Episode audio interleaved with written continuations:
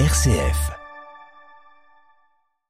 Dieu nous aime d'un amour inconditionnel et gratuit. Les mots du pape François hier avant de réciter la prière de l'Angélus, place Saint-Pierre. Nous y revenons en détail juste après ces titres. Dans l'actualité internationale, la Turquie qui pousse ses pions après l'offensive de son allié azerbaïdjanais dans le Haut-Karabakh, Recep Tayyip Erdogan doit rencontrer son homologue Aliyev aujourd'hui. Nous reviendrons aussi sur le rappel de l'ambassadeur de France au Niger, tout comme le retrait du contingent français annoncé hier par Emmanuel Macron. Retour aussi sur ces tensions toujours vives entre la Serbie et le Kosovo. Et puis dans notre dossier, la parole ce matin à un évêque de la Méditerranée présent à Marseille ces derniers jours aux côtés du pape François, Monseigneur François Boustillot, l'évêque d'Ajaccio en Corse. Il sera créé cardinal samedi prochain et reviendra sur les exhortations du Saint-Père ce week-end à l'accueil et l'hospitalité envers les personnes migrantes. Radio Vatican, le journal Olivier Bonnel. Bonjour, quelques heures après son retour de Marseille où il a pris part à la clôture des rencontres méditerranéennes, le pape François a présidé la prière mariale de l'Angélus devant les nombreux fidèles présents place Saint-Pierre. En commentant l'évangile de ce 25e dimanche, le Saint-Père a exhorté à aller à la rencontre des autres, un cœur plein d'amour. Le compte rendu de Xavier Sartre. Il di una Ce propriétaire d'une vigne qui paie tous ses ouvriers de la même manière, quel que soit leur temps de travail, apparaît injuste aux yeux de ceux qui ont travaillé toute la journée. Mais cette parabole, il ne faut pas la lire à l'aune de critères salariaux, mais à l'aune des critères de Dieu, qui ne calcule pas nos mérites, mais nous aime tous comme des enfants. En somme, Dieu sort à toute heure pour nous appeler, il rembourse tout le monde avec la même pièce, explique le pape. C'est là toute la différence entre la justice de Dieu et celle des hommes. Cette dernière dit qu'il faut rendre à chacun ce qu'il mérite, alors que la justice de Dieu ne mesure pas l'amour à l'aune de nos rendements, de nos performances ou de nos échecs. D'où cette mise en garde contre le risque d'avoir une relation mercantile avec Dieu, en comptant davantage sur nos propres prouesses que sur la générosité de sa grâce. Car parfois, même en tant qu'Église, déclare François, au lieu de sortir à toute heure du jour et de tendre la main à tous, nous pouvons nous sentir comme les premiers de la classe, en jugeant les autres au lointain, sans penser que Dieu les aime aussi avec le même amour que celui qu'il a pour nous. Idem dans nos relations, nous nous limitons à donner en fonction de ce que nous recevons, sans oser aller plus loin, sans parier sur l'efficacité du bienfait gratuitement et de l'amour offert avec la générosité du cœur. Le pape exhorte donc à aller vers les autres et à donner ce plus de compréhension et de pardon, comme Jésus nous l'enseigne. Xavier Sartre et le pape qui, à l'issue de cette Angélus, a évoqué la journée mondiale du migrant et du réfugié qui était célébrée hier. Le thème choisi par lui cette année est libre de choisir d'émigrer ou de rester.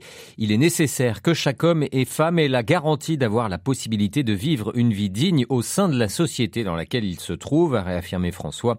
Un enjeu, vous le savez, qui fut au cœur des rencontres méditerranéennes que le pape a clos ce week-end à Marseille. Nous y reviendrons dans notre dossier avec l'évêque d'Ajaccio, Monseigneur Boustillot.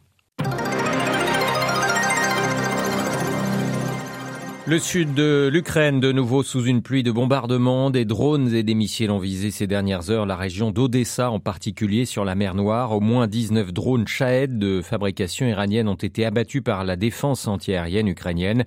Depuis le mois de juillet, les forces russes multiplient les frappes sur le sud du pays, non loin de la mer Noire, une région cruciale pour l'acheminement de céréales. Hier, un deuxième cargo de blé ukrainien a pu rallier Istanbul en empruntant un corridor maritime sécurisé par Kiev malgré les menaces menace de s'attaquer au navire. Le président turc Recep Tayyip Erdogan doit rencontrer ce lundi son homologue azerbaïdjanais Iliam Alef dans l'enclave azerbaïdjanaise du Nachikevan, frontière de la Turquie et nichée entre l'Iran et l'Arménie. Une rencontre qui intervient alors que l'armée azerbaïdjanaise a lancé la semaine dernière une offensive militaire de grande ampleur contre la région séparatiste du Haut-Karabakh, poussant les séparatistes arméniens à accepter un cessez-le-feu dès le lendemain. La Turquie qui continue de pousser dans la région. À Istanbul, à Nandlower. Le choix de l'enclave du Nakhitchevan pour cette rencontre entre présidents turcs et azerbaïdjanais est évidemment un symbole. Après la victoire éclair de l'Azerbaïdjan dans le Haut-Karabakh, Bakou et Ankara entendent accentuer leurs efforts pour obtenir la création d'un couloir terrestre entre leurs territoires qui passerait par le Nakhitchevan et l'Arménie. Le Nakhitchevan est en effet séparé du reste de l'Azerbaïdjan par une bande de territoires arméniens. Ce couloir terrestre dit corridor de Zangezur est un projet ancien, ravivé après la guerre de 2020, qui avait permis à Bakou de reconquérir de larges portions du Haut-Karabakh. La Turquie rêve d'une autoroute directe entre son territoire et Bakou et au-delà de la mer Caspienne vers tout le monde turcique. Toutefois, même si elle apporte un soutien politique et militaire sans faille à l'Azerbaïdjan, la Turquie ne souhaite pas d'une nouvelle escalade des tensions dans la région qui risquerait notamment de mettre à mal ses efforts de rapprochement avec l'Arménie. Le président turc a proposé plusieurs fois la tenue d'un sommet avec ses homologues azerbaïdjanais, arméniens et russes pour de résoudre la question du Haut-Karabakh.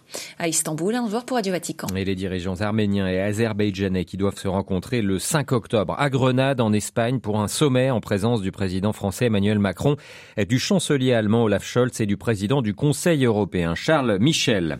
La Somalie, une nouvelle fois endeuillée par un attentat, un camion suicide bourré d'explosifs a tué au moins 21 personnes au niveau d'un checkpoint samedi dans le centre du pays. 45 personnes ont par ailleurs été blessées. Le président somalien a fait part de sa volonté d'éliminer les terroristes Shebab affiliés à Al-Qaïda qui mènent depuis 15 ans une insurrection dans ce pays de la Corne de l'Afrique. Face à la précaire situation sécuritaire dans son pays, le président somalien a par ailleurs demandé il y a quelques jours à l'ONU que le départ de la force de l'Union africaine présente dans son pays soit reporté de trois mois.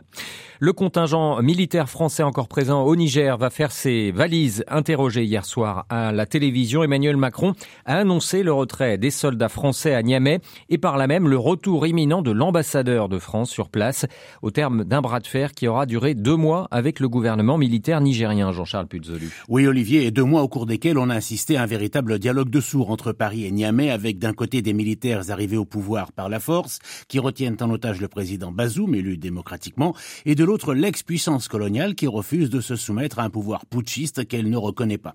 Le tout contribuant à alimenter un sentiment anti-français à Niamey qui ne reflète rien de bon pour l'avenir des relations bilatérales. Finalement, le président Emmanuel Macron finit par céder. Il en a fait l'annonce au cours d'un entretien télévisé. C'est certainement un soulagement pour l'ambassadeur Sylvain Ité et son équipe bloqués dans l'enceinte de la représentation diplomatique française depuis plusieurs semaines. Mais c'est surtout l'occasion pour le régime nigérien de s'approprier une victoire en grande pompe en annonçant eux aussi à la télévision nationale, je cite, une nouvelle étape vers la souveraineté du Niger. Les relations entre Paris et Niamey sont alors plus bas niveau et l'annonce du retrait militaire français ne change rien. En témoigne la fermeture de l'espace aérien nigérien à tous les avions français ou affrétés par la France. Espace aérien qui avait déjà été fermé après le coup d'État du 26 juillet et puis à nouveau ouvert le 4 septembre pour finalement se refermer hier soir. Jean-Charles Puzolu. Retour au calme ce matin au Kosovo après un week-end de grande confusion. Une trentaine d'hommes armés s'étaient retranchés dans un monastère du nord du pays prenant en otage plusieurs pèlerins. Quelques heures plus tôt, un policier kosovar qui patrouillait près de la frontière avec la Serbie avait été tué dans l'attaque de son unité. Le Kosovo avait alors accusé Belgrade d'offrir un soutien au crime organisé. Retour sur ces tensions avec notre correspondant sur place, Laurent Rouy. Après avoir tendu une embuscade à des policiers kosovars au cours de laquelle un policier a été tué, un groupe d'hommes armés s'est retranché dans un monastère serbe au nord du Kosovo. L'incident a mobilisé d'importantes forces de police du Kosovo dans le village de Banjska, à une dizaine de kilomètres de la frontière serbe.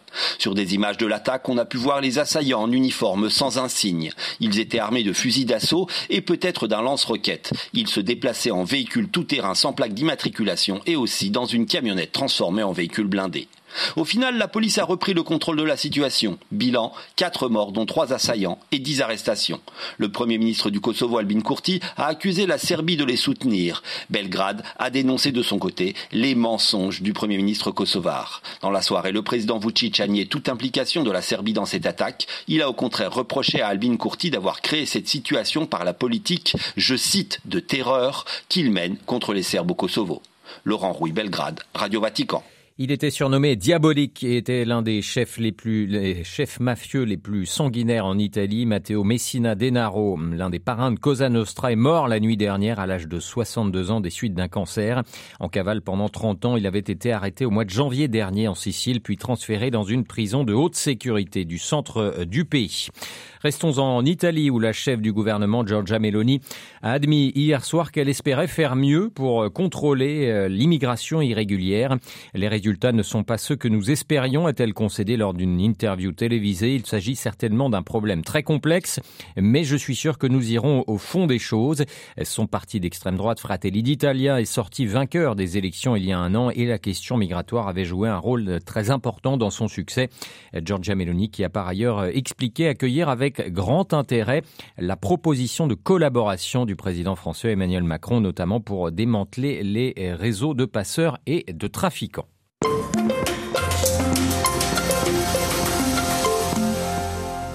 La Méditerranée, justement, miroir du monde, doit retrouver sa vocation de berceau des civilisations et cesser d'être le tombeau de la dignité. Le pape François a pris à Marseille plusieurs prises de paroles fortes sur les enjeux de paix autour de cette mer, lieu physique et spirituel qui a vu le, Christ naître sur son rivage.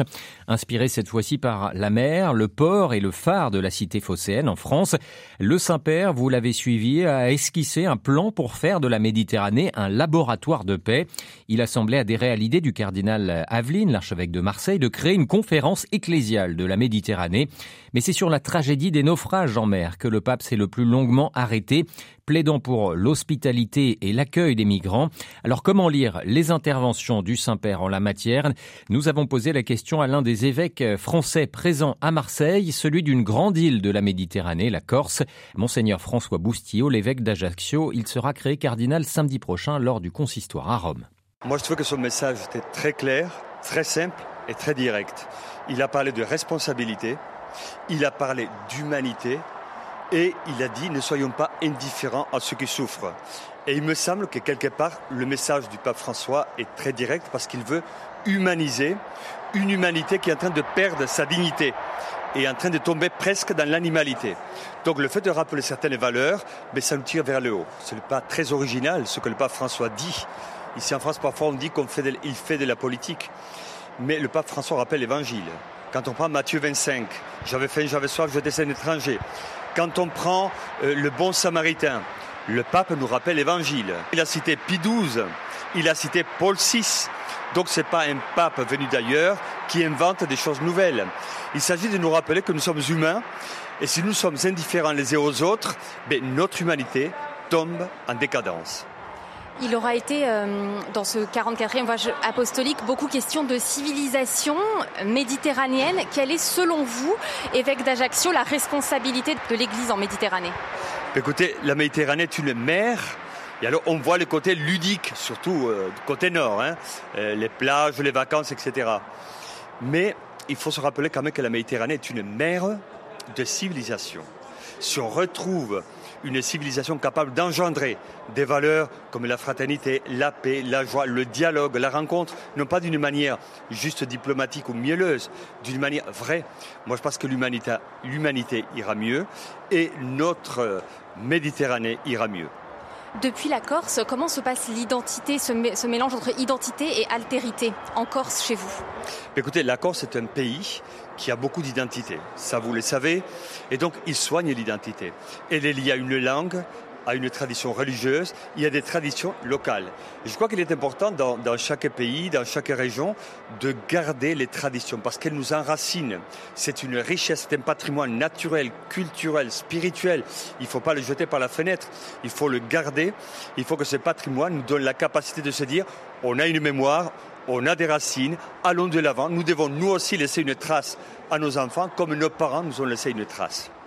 Et euh, plus globalement, dans ce pontificat François, comment voyez-vous son magistère de l'accueil? Comment vous le décryptez? Mais Moi, je pense qu'il est. On a vu les encycliques, sa manière de parler, sa manière d'écrire.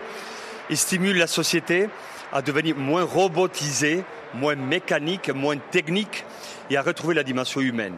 Quelque part, il nous dit n'oublions pas que nous sommes humains, nous avons une âme, nous avons un visage, nous avons une histoire, chacun une sensibilité. Et parfois, on est dans une logique tellement parfois violente et polémique qu'on oublie que l'autre est un cadeau, il n'est pas un fardeau. Vous euh, allez être créé cardinal la semaine prochaine. Dans quel état d'esprit abordez-vous ce, consistoire? J'ai été surpris de la nomination, mais puisque je n'ai pas cherché, je ne l'ai pas voulu, euh, je pense que l'attitude juste, c'est l'acceptation et le détachement. c'est un cadeau. J'ai dit oui quand je commençais à être franciscain, j'ai dit oui au sacerdoce, oui à l'épiscopat, je continue à dire oui au Seigneur pour servir l'Église. Voilà, monseigneur François Bustillo, l'archevêque, l'évêque d'Ajaccio en Corse, interrogé depuis le stade Vélodrome par notre envoyé spécial à Marseille, Delphine Allaire.